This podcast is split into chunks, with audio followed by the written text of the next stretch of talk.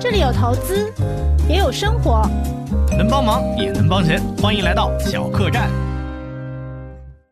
上期节目，小罗和诗雨聊了关于投资大师在生活中挖掘消费股的故事。爱喝酒的小罗似乎特别看好白酒，但是啊，结尾又卖了个关子。白酒除了产销不对等，还有其他的利空因素吗？为什么诗雨钟爱主动基金，小罗偏爱指数？到底谁是正确的？结尾的彩蛋请吃饭又是怎么回事儿呢？欢迎收听理财小客栈。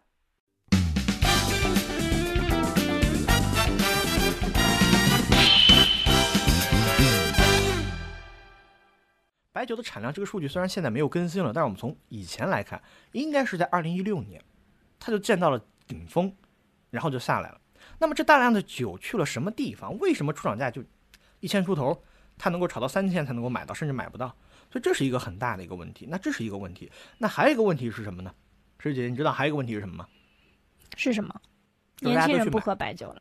不，我觉得年轻人是喝的。我觉得你，我我我也想做一个这个采访啊，就听我们播客的这个四十五五岁以下的啊都算啊，联合国规定的四十五岁以下都算的，你们喝不喝白酒？你们可以评论给我们留言，我们看一下，我们做一个草根调研啊。我觉得还有一个问题就是大家都去抱团，都去买，把它的估值过高的给拉起来了，那这是一个很大的问题。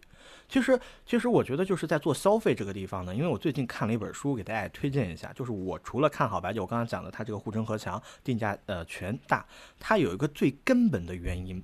这本书推荐大家看，名字叫《上瘾五百年》，最根本的原因三大宗让人类上瘾的什么？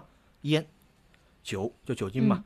第三个，咖啡因，咖啡也算哈。哦，这些东西都是属于咖啡上瘾对，都是人本质上都需求的、需要的。你看，像喜欢喝酒的人，他会经常喝酒，就算烟抽起来很辛辣，他他前几次他练习练习，到后面对吧也会。但我们这个地方不提倡这些。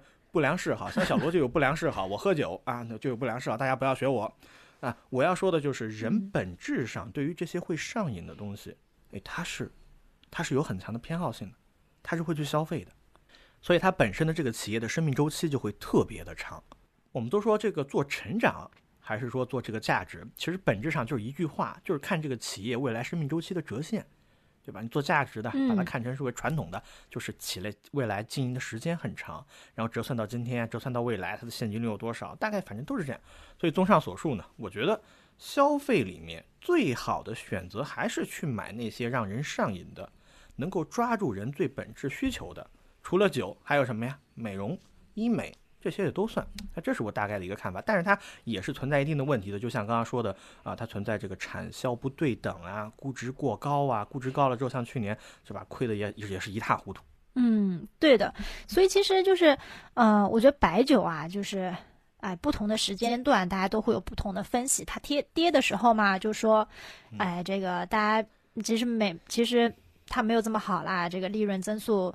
这个保持不了啦，然后涨的时候嘛，又说这个啊，茅台这个永远都是只要它一一扩量，有什多少瓶都卖得掉，啊，所以我觉得这种嘛，就是其实大家都不太好判断。其实我我我觉得我倒是可以给给大家一个就是 业内大家通常看的指标啊，但是这这个可能只能供大家参考，它就比较简单。他们就是说茅台啊。四十五倍市盈率以下的时候，你就可以看看市场了啊，然后你就可以看看茅台了。然后，因为茅台也算是指数，就是行情的一个风向标嘛。然后，如果四十四十五倍以上，你就可以开始慢慢减仓了啊。嗯，谢谢诗雨姐姐。其实我看了一下这个指标呢，它是有一定的因素在里面的。就比如说这个贵州茅台最近这个十年，我们从一零年开始算，它的估值中位数啊就是三十倍。估值的危险值在万德上就是四十倍，意味着超过四十倍，整个行情可能就稍微的有一些见顶。大家可以把这个数据稍微的记住一下，中位数呢是三十倍，四十倍以上就要注意了。当然，我们在这个地方呢也不是荐股，就是有一个小小的指标可以给大家提供一些参考。那么刚刚我们也讲到了，就是关于一些主动基金啊，在消费上的配置，包括石宇老师说的一些指数。哎，我觉得有一个很重要的指数，刚刚石宇老师没有讲到。你说哪个？就是中证消费五零，中证指数编制的，它是挑选了沪深两市的股票。那这个中证五零呢，它的集中度也比较高，就五十只股票然后它也是按照这个市值和流通性来进行一个排序的。比如说，呃，像第一和第二名就是呃五粮液、贵州茅台，然后在这里面还有一些其他的一些公司，比如说呃免税，还有这个乳业、嗯，肉企。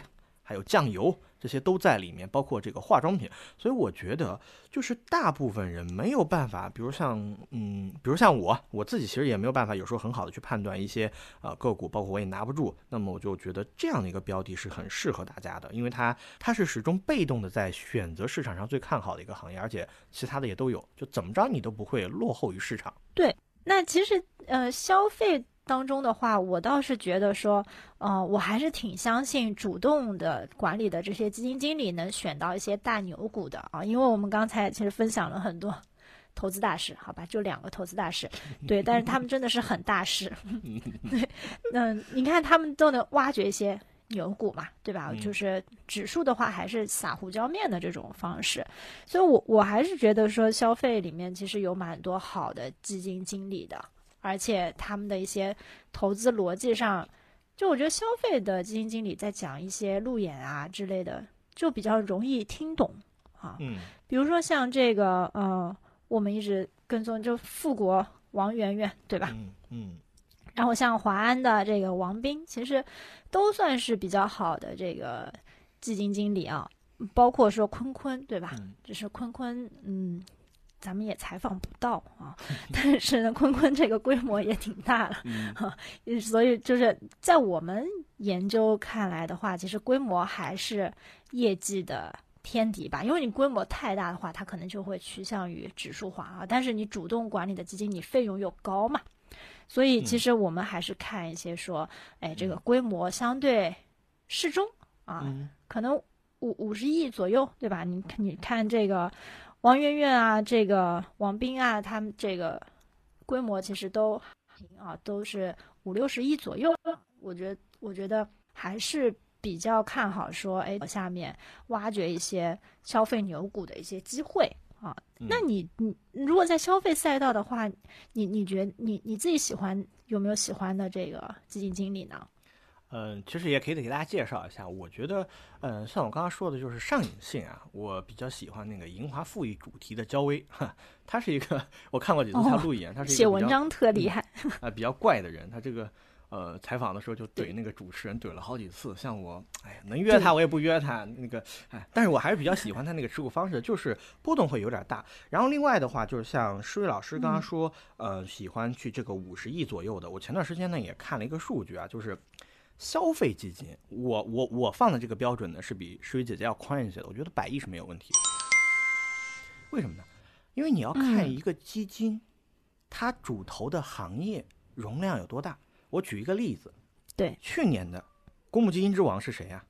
万家的黄海，他是买什么成为公募基金王？单压三申万三十一个行业，唯一上涨的煤炭。对，煤炭的市值是一万六千亿。他基金在去年年初的时候，二零二二年年初的时候只有两个亿，他可以在持仓中腾挪，没有任何问题。但是我去年看一些大比例的，就是超大的百亿以上的公募基金，那他们有没有发现去年像煤炭这种机会呢？也有一个易方达肖楠，对吧？他的基金当然是过百亿了，他是从二一年底的百分之六买到了二二年中旬的百分之三十五，当然是很危险的，他买的股票。每一天的日均换手交易有时候只有几个亿，那如果按照双十他买满的话，买百分之十，起码都十个亿，他出不来，流动性危机他出不来的。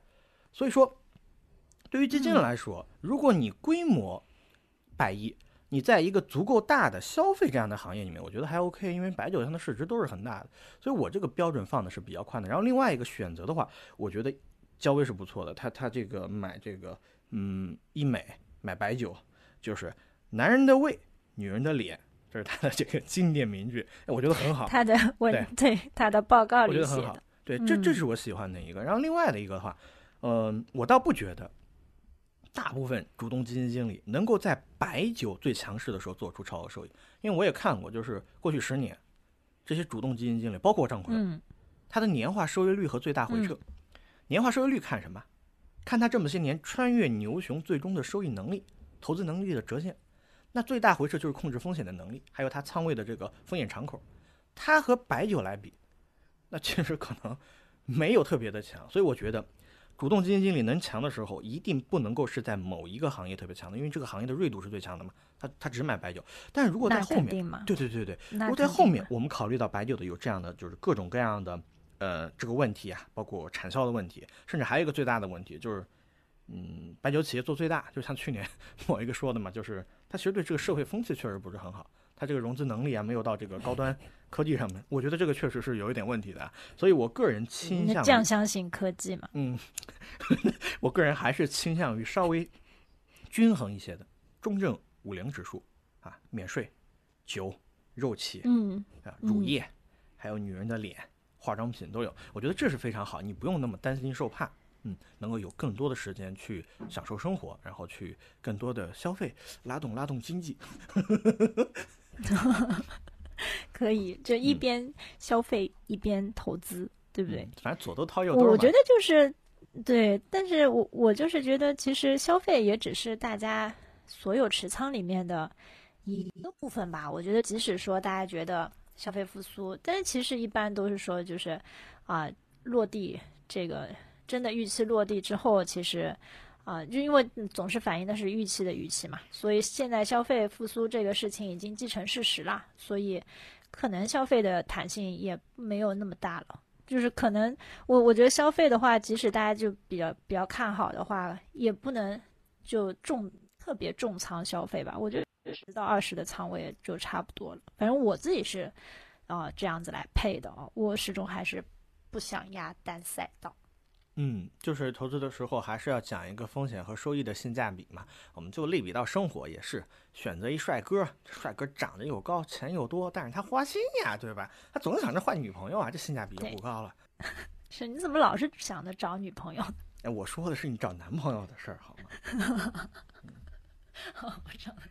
好，那这句话不接，这个梗不接，这样不好。我们谈今天谈投资是不是有点太多了？我们这个小客栈，我怕大家听起来太累啊。我们聊聊，最后我们聊聊生活吧。啊，嗯，好，那你讲吧。聊聊生活。嗯，诗雨姐姐说聊聊生活这个特别好。诶，我有一个鬼点子，作为一个小彩蛋。嗯，哪个鬼点子？你看啊，我们这个小客栈呢，已经做到第三期了，但是还 我们这个留言是空的呀。哎，我觉得既然要有生活，要有投资，其实我们也很希望跟听众朋友做一做朋友。就比如说这个，呃，下周诗雨姐姐要来北京是吧？咱们就可以一块儿吃个饭是吧？随随机抽一个评论留言 要和我们吃饭的人，对吧？这个好长啊！但但我们现在节目真的是零留言，所以我觉得你在北京你留言几乎就是百分之百啊。嗯，可以啊，可以啊。线下嗯面基但我先说好啊，下这个这个这个这个饭前 A A 啊，饭前 A A，别了吧，这样谁来呀？这个饭前诗雨姐姐请客，饭前诗雨姐姐请客。可以，可以。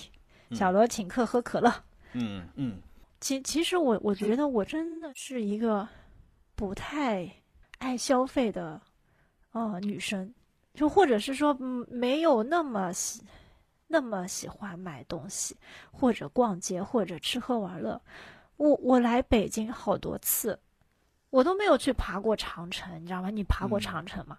爬过，但是你休想你来的时候不请我吃饭，拉我去爬长城，我是不会干的。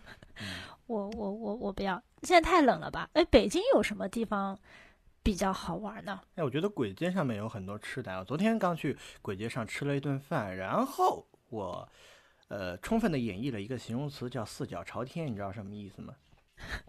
吃撑了吗？还是摔了一跤？吃撑了，吃撑了。我去吃川菜，吃的特别撑，然后回来就感觉四脚朝天，你知道吗？吃的好难受。我晚上十一点躺在床上，感觉肚子里面还有积食，我就起来喝了点可乐、碳酸饮料，就呃打个嗝，感觉还稍微好一点。那不是是吗？不会更饱吗？那我我我觉得我还是要多多吃喝玩乐一下。下次来北京的话，你就带我去玩儿。嗯，好，那诗雨姐姐，你把今天我们聊的内容给听众朋友们做一个总结吧，我们就结束了。嗯，今天是我们小客栈的第三期，感觉今天投资谈的会更多一些，也不知道大家啊对于这个消费的板块还有没有什么问题啊？我简单划几，我简单总结一下今天的啊几个点吧。啊，今天我们先介绍了一下啊投资大师，主要是两位特别著名的投资大师如何发现大牛股啊。巴菲特从喝可口可乐和倒卖可口可乐的这个。啊，基础之上呢，找到了可口可乐这个大牛股。彼得林奇呢，通过和女儿逛街找到了媒体小铺。啊，那我们发现说，大家平时在要善于发现有善于发现投资机会的眼睛啊。但是如果你发现不了的话，你又看你又觉得说，哎，消费赛道是不错的，可以看看投一些指数，或者是一些主动型的基金。那小罗特别推荐的是中证五零消费。啊，诗雨姐姐呢？更喜欢主动管理的，我就喜欢王媛媛啊！我觉得我特别喜欢女性消费基金经理，因为他们会买东西啊，会买东西就会投资，对不对？啊，然后最后呢，小罗说，如果大家啊 和我们互动评论的话，可以请大家吃饭。啊。这这一趴他其实之前没有跟我说过，但是既然话已经说出去了。那下那下周如果真的有的话，咱们真的是可以一起吃饭。那如果没有的话，嗯，我就请小罗吃饭吧。嗯嗯嗯嗯，好的。对对，小罗也不能够白吃啊。我们这一期呢，小罗再给大家再总结一下刚刚师傅姐姐没有提到的一点。首先呢，第一个发消费发现好公司，它只是你了解它的一个引子，最重要的还是要去看它的。商业模式，还有它的盈利能力，以及它回馈中小股东。第二个，水姐姐提到了一个观测市场是否过热的指标，就是茅台股票的市盈率，三十倍是它过去十年的一个中位数。到这个地方只能够说不算太贵，那么上了四十五倍，你就要当心市场的危险了。好的，那今天咱们给大家讲了那么多啊，咱们今天就到这吧。嗯，最后还送给大家一句话，也是我在看那个呃消费投资的书里面一句话，我觉得特别好，我们一起来听一下这句话。对投资人来说，投资是一种生活，生活也是一种投资，只不过投资的目的是价值，而生活的最终目的是幸福。因此啊，懂得如何追求幸福生活的人，也就懂得如何进行价值投资。拜拜，祝大家都有一个开心美好的周六周日，拜拜。